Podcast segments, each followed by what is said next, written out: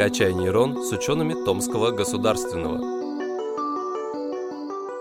Всем здравствуйте, кто нас сейчас слушает. Сегодня поговорим о такой дисциплине, как биофотоника. И поможет нам в этом Кистенев Юрий Владимирович, заместитель проректора по научной и инновационной деятельности ТГУ и заведующий лабораторией биофотоники. Юрий Владимирович, вам здравствуйте. Да, здравствуйте, Игорь. Добрый день, уважаемые слушатели.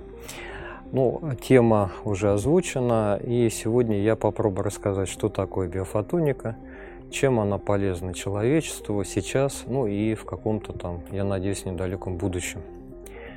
Вот. Но что касается самого термина биофотоника, понятно, что там есть слово фотон. Фотон – это частица света. Ну, ученые сказали бы, что это квант света.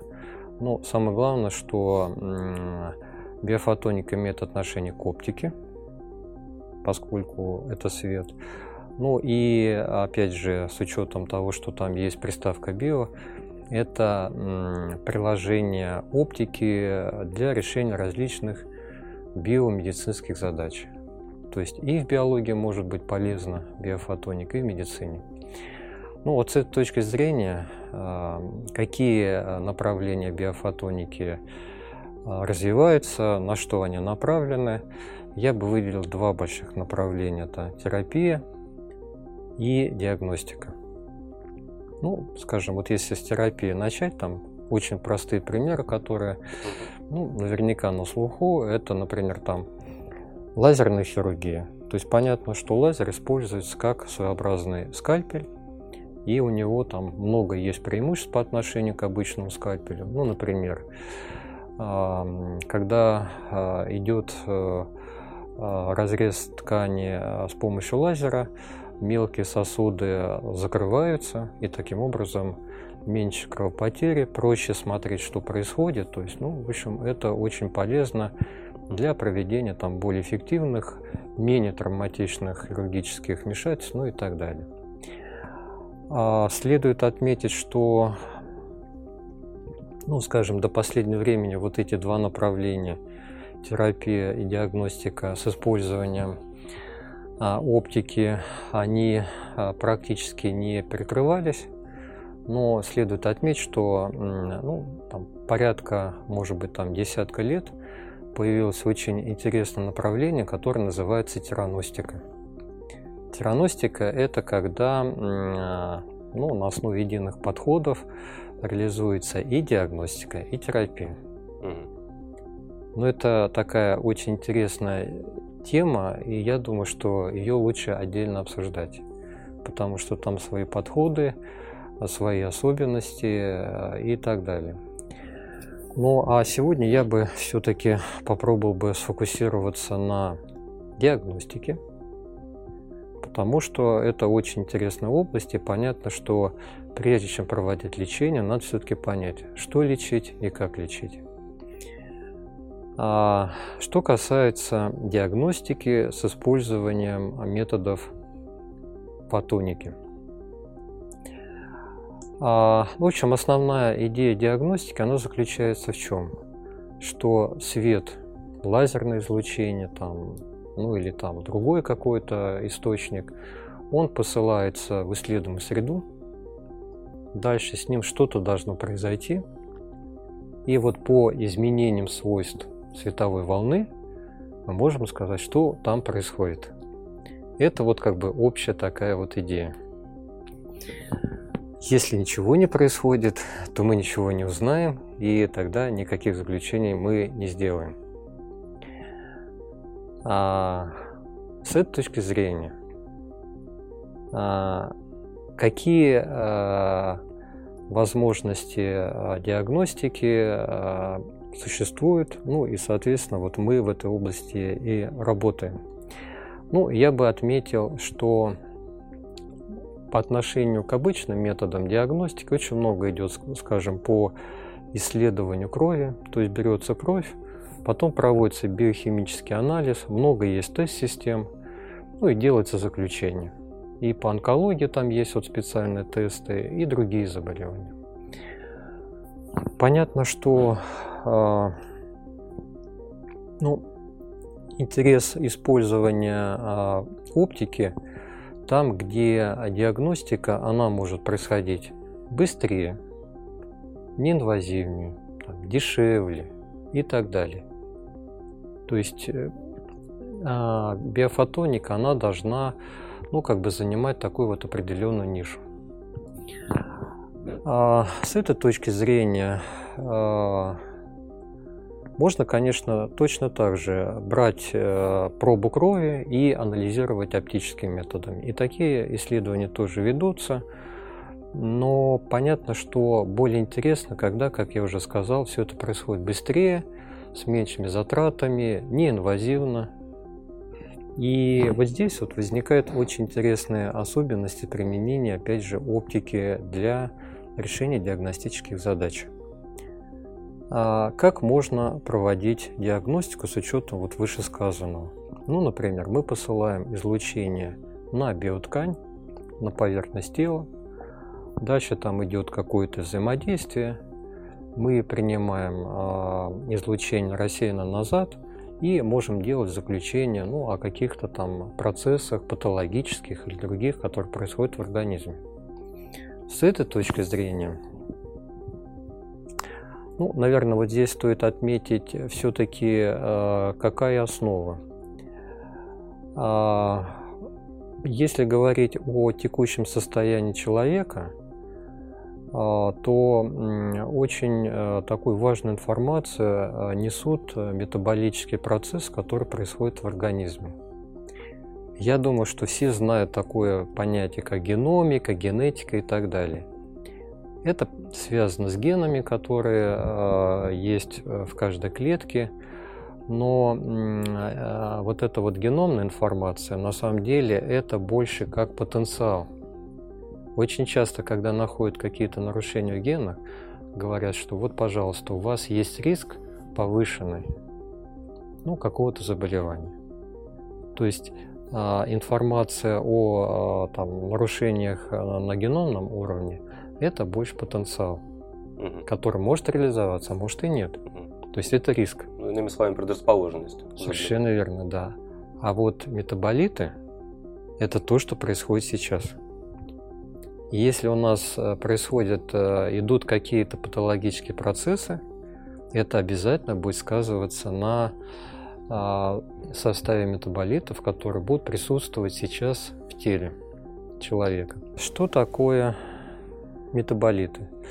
Это ну, относительно небольшие молекулы, которые, опять же, участвуют э, в биохимических реакциях, ну или являются продуктами. И вообще говоря, вот их контроль, он э, позволяет, во-первых, оценивать состояние в текущий момент времени, что, собственно, нужно для диагностики. Во-вторых, это делать на очень ранней стадии, когда еще нет, как говорят, клинических проявлений. Потому что клинические проявления, ну, например, вот рак легких, какие есть методы? Флор, э, значит, э, флорография. Ясно, что там должны появиться уже какие-то затемнения, то есть ткань начинает меняться. Это уже более поздняя стадия. Ну а метаболиты, они позволяют понять, когда еще что-то происходит на уровне клеток – а, соответственно, где вот эти метаболиты э, можно исследовать? Ну, в принципе, как я уже начал говорить, биоткани. Следующая история – биологические жидкости. И а, есть э, точно так же сейчас методы анализа мочи, потому что когда мы проводим, э, проходим профилактику, ну, мы сдаем определенные анализы, и это вот один из таких э, типовых анализов. Но понятно, что сейчас а, в моче берется только какие-то отдельные компоненты, которые вот интересуют там, с точки зрения ну, определенных заболеваний. Там, конечно, информации гораздо больше. Следующее. Ну, понятно, что кровь. Однако кровь это, не инвази... это инвазивная история. То есть мы вмешиваемся в организм, мы забираем, так или иначе наносим рану. Понятно, что сейчас все это очень технологично, но тем не менее. Хотелось бы, чтобы этого в принципе не было. Следующее тогда слюна. В слюне очень много содержится различных молекулярных компонент, которые тоже могут отражать ну, какое-то там какое-то заболевание. Ну и а, дальше, если так вот подумать, а где еще? Точно так же, поскольку а, в легких а, человека идет очень активный а, обмен именно с кровотоком, понятно, что а, метаболиты, которые, ну правда, относительно легкие, которые содержатся в крови, они через легкие могут выходить а, с выдыхаемым воздухом. Соответственно, если мы а, исследуем, выдыхаем воздух оптическими методами, то мы тоже можем судить о каких-то заболеваниях. Вот. Следующее, мне кажется, тоже очень полезное а, понятие, которое стоит ну, там, проговорить, обсудить с этой точки зрения. Это понятие биомаркера. Оно появилось, это понятие, относительно недавно, это где-то 2010-2011 год. А, и в настоящее время оно очень активно используется во всех клинических исследованиях. То есть, ну, в общем, стараются вот эту концепцию поддерживать э, в исследованиях, потому что это очень правильный подход. Ну, что такое биомаркер? А, если в целом, вот так, не вдаваясь в детали, Биомаркер – это любая количественная характеристика, которую можно померить и которая отражает текущее состояние. Ну, например, температура. С этой точки зрения это биомаркер. Насколько он специфичен. То есть понятно, что меняется температура, мы можем сказать, здоров человек или нет насколько специфичен э, вот этот маркер, то есть насколько он может разделить отдельные заболевания. Конечно, нет. И таким образом а, получается, что, как, как правило, когда вот там мы или ученые пытаются найти какие-то подходы для диагностики, а, необходимо контролировать или там мерить или выявлять группу биомаркеров. Что касается того, вот о чем я говорил раньше, понятно, что здесь биомаркером являются вот эти вот метаболиты, то есть это некоторые молекулы. Поэтому для нашей науки это молекулярные биомаркеры. Вот. Следует еще отметить э, важные особенности, которые тоже могут использоваться. Вот когда мы исследуем ткань, а, там может меняться химический состав. То есть это, собственно, есть вот эти молекулярные биомаркеры. Но может и меняться и структура ткани. Например, у вас а, воспаление какое-то происходит, ну, там, у человека. Понятно, что структура ткани меняется. Например, у нас сейчас идет проект, связанный с диагностикой лимфедемы, ну, там, поиском новых методов для ранней диагностики лимфедемы. Что такое лимфедема? Это болезнь, связанная с очень слабым э, током лимфы. И э, понятно, что в результате вот этого там начинаются воспалительные процессы, фиброз, э, накапливается жидкость, отек и так далее. Структура ткани при этом меняется. Вот если про это все-таки говорить, значит, мы сейчас ну, в качестве гипотезы для диагностики используем а, а, информацию о том, что а, структура коллагена, а коллаген это очень такая распространенная молекула, по сути такой как бы своеобразный каркас для, ну, для всех тканей. А структура его меняется в процессе развития лимфедемы. Таким образом, Получается, что кроме химического состава вот этих вот агентов диагностических, ну, понятно, что в жидкости нет, выдыхаемого воздуха нет, но когда мы там а, исследуем биоткань, то мы можем смотреть и геометрические параметры, структуру, морфологию и так далее. Смотрите, если э, в общем говорить, то такая диагностика с помощью метода биофотоники, она позволяет э, без нарушения целостности организма, да, во-первых, и исследовать. Неинвазивно. Да-да-да, без вмешательства. А, во-вторых, на более ранних стадиях заболевания там обнаружить его. Ну, абсолютно точно. Я бы все-таки еще раз подчеркнул, что еще, то есть какие преимущества, ну, по крайней мере, потенциальные, может дать биофотоника. Угу. Это неинвазивность, угу. а быстрота, а, ну, простота или все-таки а, ну, меньше затраты на проведение диагностики. Угу. Вот смотрите, то, что я сейчас э, рассказывал, примеры, да, нам не нужно никаких э, там реагентов, реактивов, расходных материалов и так далее и тому подобное. И поэтому, э, да, действительно, аппаратура может быть ну, относительно дорогой, но все относительно, потому что понятно, что когда проводится, вот я приводил пример исследования легких, флюорографии, это рентген. Это особые условия для помещений. То есть э, это не любое помещение, и это все очень ну, дорогостоящая технология. А, ну и сейчас, конечно, флюорография, опять же, там а, цифровая съемка, то есть там нет расходных материалов, как раньше.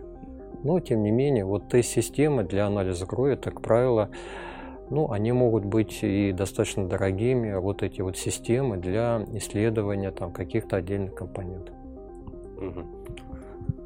Так, ну учитывая вот те преимущества, которые дает биофотоника, такие методы внедряются действительно в больницах? Как часто это происходит в реальной медицине? Ну, да, безусловно, есть примеры. Э,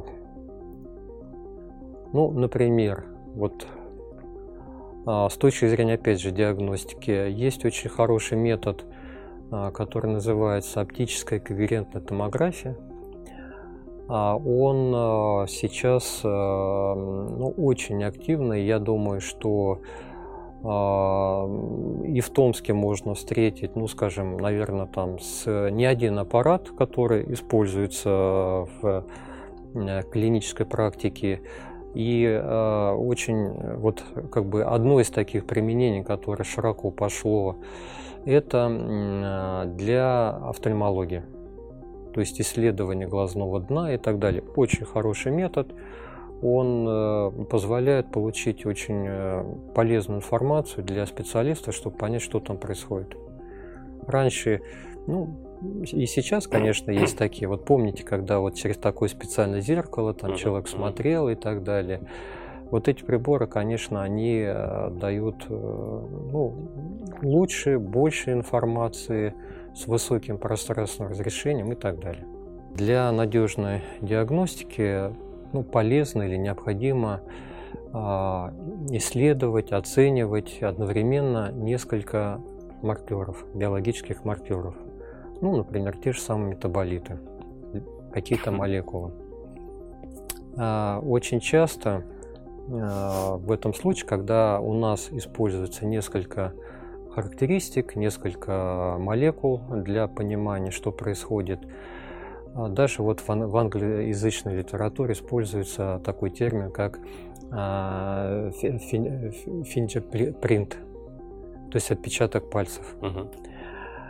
А, там точно так же не одна какая-то характеристика, а определенный узор. Ну и а, когда вот мы работаем с таким профилем метаболитов или профилем биомаркеров, очень а, полезен подход, который как раз вот эти профили рассматривает как своеобразные узоры. А если это узор, это некоторый графический образ, Здесь э, возникает э, очень как бы, полезная, очевидная идея использовать э, методы оценки состояния, чтобы понять, что там происходит и какое состояние мы сейчас наблюдаем, как раз из области анализа изображений с помощью компьютеров. И вот здесь вот возникает идея использования так называемого машинного обучения. Угу потому что как раз когда мы хотим э, или есть задача распознавания образов, эти методы, ну, я думаю, что нет конкуренции. А, что такое машинное обучение? Я думаю, что слова все слышали, но я, ну, полезно наверняка хотя бы в общих чертах э, объяснить или там рассказать, что это такое. Если не вдаваться в детали, то по сути машина обучения позволяет вам принять решение на основании имеющихся экспериментальных данных. Вот в частности, какое заболевание. Ну и, а, соответственно, что надо, чтобы реализовать машинное обучение? Понятно, что нужны данные. Какие они, ну, это зависит от ваших возможностей. Следующее. Вот в этих данных должны быть какие-то важные специфические характеристики, которые позволяют отличить одно состояние от другого. Угу. По сути, это вот э, то, что я называл биомаркерами.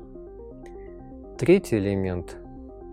На основании вот этих данных, специфических признаков, которые, опять же, вы должны иметь для тех состояний, которые вы оцениваете. Дальше можете построить так называемую предиктивную модель, которая потом уже позволяет вам новые данные классифицировать, то есть относить ну, к какому-то классу. Больной, здоровый, такое заболевание, другое и так далее. То есть, в общем, очень хорошая идея. И опять же, понятно, что э, когда мы имеем набор маркеров, а, получается так, что а, классические методы анализа, ну вот методы мат-статистики, вы представьте, что у вас там с десяток тысяч вот таких характеристик. Угу. Какие из них важны? Какие позволяют вот это, отличить это заболевание другого? Очень сложно понять. Угу. И обычные методы, ну, они вот, ну, мат-статистики, с таким большим объемом данных сложно работать. Машинное обучение, э, в чем прелесть этого подхода? Там, а, ну, как бы а, алгоритмы, они сами выявляют а, из большого объема данных характеристики, которые несут полезную информацию, а потом уже позволяет построить э, вот эту предиктивную модель, и более того, не только построить, но и на части данных вообще оценить, насколько она хорошо работает, какую точность она вам может дать, насколько она надежна. А, ну, много вот таких примеров, и как раз мы а, много решаем задач именно с точки зрения диагностики. И мы обязательно вот эти две стороны учитываем и используем. То есть накопление каких-то данных с помощью наших методов биофотоники и анализ с помощью машинного обучения. Угу. А вот такая диагностика с помощью машинного обучения, это только идея или это уже внедряется? Ну, вообще говоря, в литературе или там в интернете можно найти много примеров, когда а, на основе каких-то данных а, проводится заключение.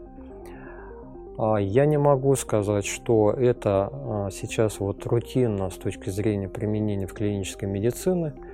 Примеры такие есть, но, наверное, это все-таки только начало. Угу. Вот, чтобы Перспективы сказать, огромные у этого. Перспективы, они просто гигантские, и понятно, в чем прелесть.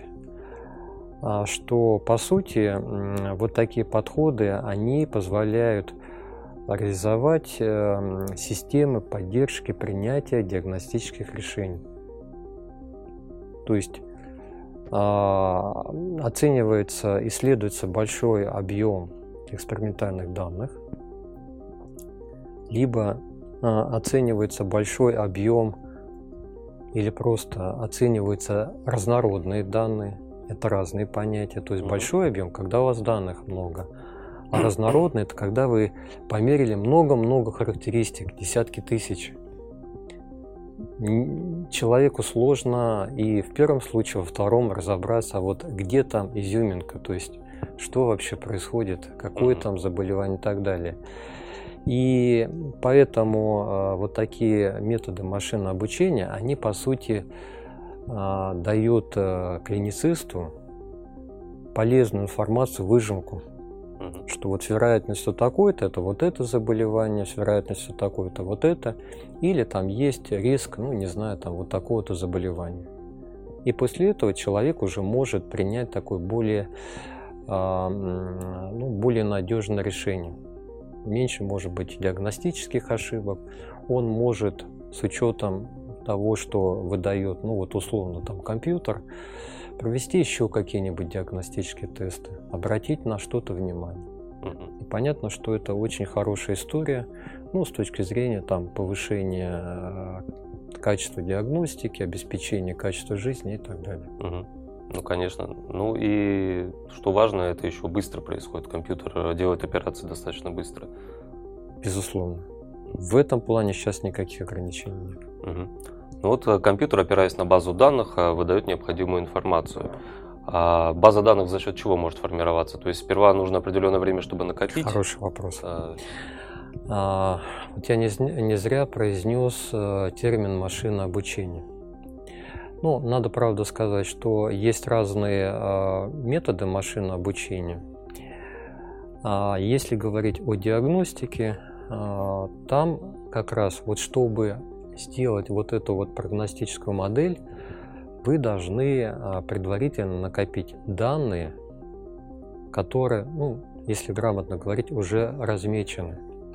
То есть у вас должны иметься прецеденты, когда вы знаете, что вот у этого человека такое заболевание, у этого такого, такое и так далее. И это, собственно, позволяет обучить модель различать в будущем уже там для новых э, пациентов, а, что там происходит. То есть это очень важный момент. Но что стоит отметить? А, Понятно, что чем больше объем вот таких, ну, предварительно накопленных, размеченных данных, тем надежнее диагностика и, вообще говоря, а, больше данных можете ну, исследовать какие-то тонкие особенности, например, стадию заболевания, там, наличие еще чего-то и так далее. А, Вот эти а, алгоритмы, они, их можно переобучать. То есть получается, что этот процесс улучшения качества диагностики, его можно продолжать. И таким образом а, это позволяет, ну, скажем, начинать пока там, с небольшого количества данных, Мгм. дальше накапливать новые, улучшать качество диагностики, точность, дифференциацию делать более тонкую и так далее. Мгм. Так, ну а если представить на секундочку, что вот уже в конкретное медицинское учреждение внедряется такая технология, вот с самого начала каким количеством данных должен обладать компьютер? Ну, это очень такой абстрактный вопрос. Ага. Почему? Потому что он зависит и от того, какие заболевания вы пытаетесь диагностировать и какое их количество. Мгм. Ну да, Например, например, вот чтобы тоже вы понимали, если вы посмотрите научные публикации, вот там, где пытаются продиагностировать а, классический подход, когда у вас есть только две группы. Целевая, то, что вас интересует, и контроль. Три, четыре, пять и так далее – это очень редкая ситуация, потому что это уже на порядок сложнее, и э, ну, редко кто, ну, мало кто делает именно исследования, создает там модели, когда проводится так называемая дифференциальная диагностика. То есть тоже вот есть такие особенности. Мгм. Учитывать специфику всегда. Мы несколько направлений работы биофотоники узнали сейчас и узнали, что такое машинное обучение, как оно может помочь медицине. И много из этого разрабатывается у нас в лаборатории биофотоники. Вот, э, Юрий Владимирович, можете подробно рассказать, вот в каких направлениях работает лаборатория? Ну, опять же, если от общего к частному, как я уже сказал, что у нас есть несколько инструментальных методов, ну, оптических, а, и а, обязательно а, наши результаты мы доводим до каких-то прогнозных моделей а, с использованием машинного обучения. Значит, какие, а, если говорить о инструментальных методах, что мы используем? Лазерная спектроскопия. Понятно, что это очень хороший инструмент а, с точки зрения оценки химического состава, ну или просто состава каких-то ну, каких агентов. Дальше у нас есть э, разные методы а, визуализации, скажем так, хотя там разные термины используются, а, в разных диапазонах, позволяющих разные возможности, э, ну, там, имеющие разные возможности. Есть, например, ну, чтобы было, а, чтобы было понятно, о чем идет речь, ну, например, у нас есть возможность реализации многофотонной микроскопии. Очень интересный метод, а, который позволяет неинвазивно исследовать структуру ткани на субклеточном уровне, то есть с очень высоким разрешением. Вот в частности, то, что я говорил по исследованию коллагена, это как раз с помощью многофотонной микроскопии. Ну и лаборатория не может работать в изоляции, наверняка сотрудничает еще и... Это абсолютно точно. И в самом начале, кстати, надо отметить, что наша лаборатория а, была создана ну, практически ровно 5 лет назад. То есть в октябре 2014 года вышел приказ о создании лаборатории а, и очень большую роль играет коллаборация. А, это очень правильный подход. Почему? Потому что ресурсов никогда не хватает. И когда мы объединяемся, мы на самом деле объединяем ресурсы. А, у нас очень хорошие связи с Саратовским университетом и, собственно, научный руководитель лаборатории Валерий Викторович Тучин – он из Саратовского государственного университета. А у нас очень хорошие, крепкие контакты с университетом Хьюстона, США. А, Кирилл Ларин, а, э, специалист э, топ уровня. Ну, я думаю, что там входит десятку наиболее таких вот сильных э, ученых в области оптической когерентной томографии. А, очень э, хорошее взаимодействие у нас имеется с университетом ОИЛ. Ну, скажем, Игорь Меглинский, а, хороший э, физик, оптик, э, очень интересные исследования. Ну и точно так же у нас достаточно такое длительное сотрудничество. А, контакты появляются постоянно, и постоянно возникает какое-то взаимодействие. Причем вот с учетом наших э, возможностей очень часто появляются работы, где мы исследуем данные других групп с помощью наших методов, ну или там наших возможностей.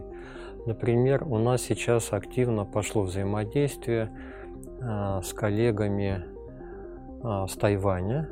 Они исследуют, у них задача сделать простой метод оценки качества эмбрионов. Это вот экстракорпоральное оплодотворение. И там есть такая проблема. Надо понимать, вот какую яйцеклетку, э, какую клетку взять, а, чтобы, ну, в общем, был надежный позитивный результат. Сейчас получается, что таких ну, быстрых методов не существует. А еще пример, тоже, мне кажется, очень интересный, показательный. А, у нас сейчас есть э, проект э, РФФИ, это Российский фонд фундаментальных исследований, который а, называется КОМФИ. То есть это комплексные проекты. А, пример таких проектов пока единственный, то есть был только один конкурс, я насколько помню.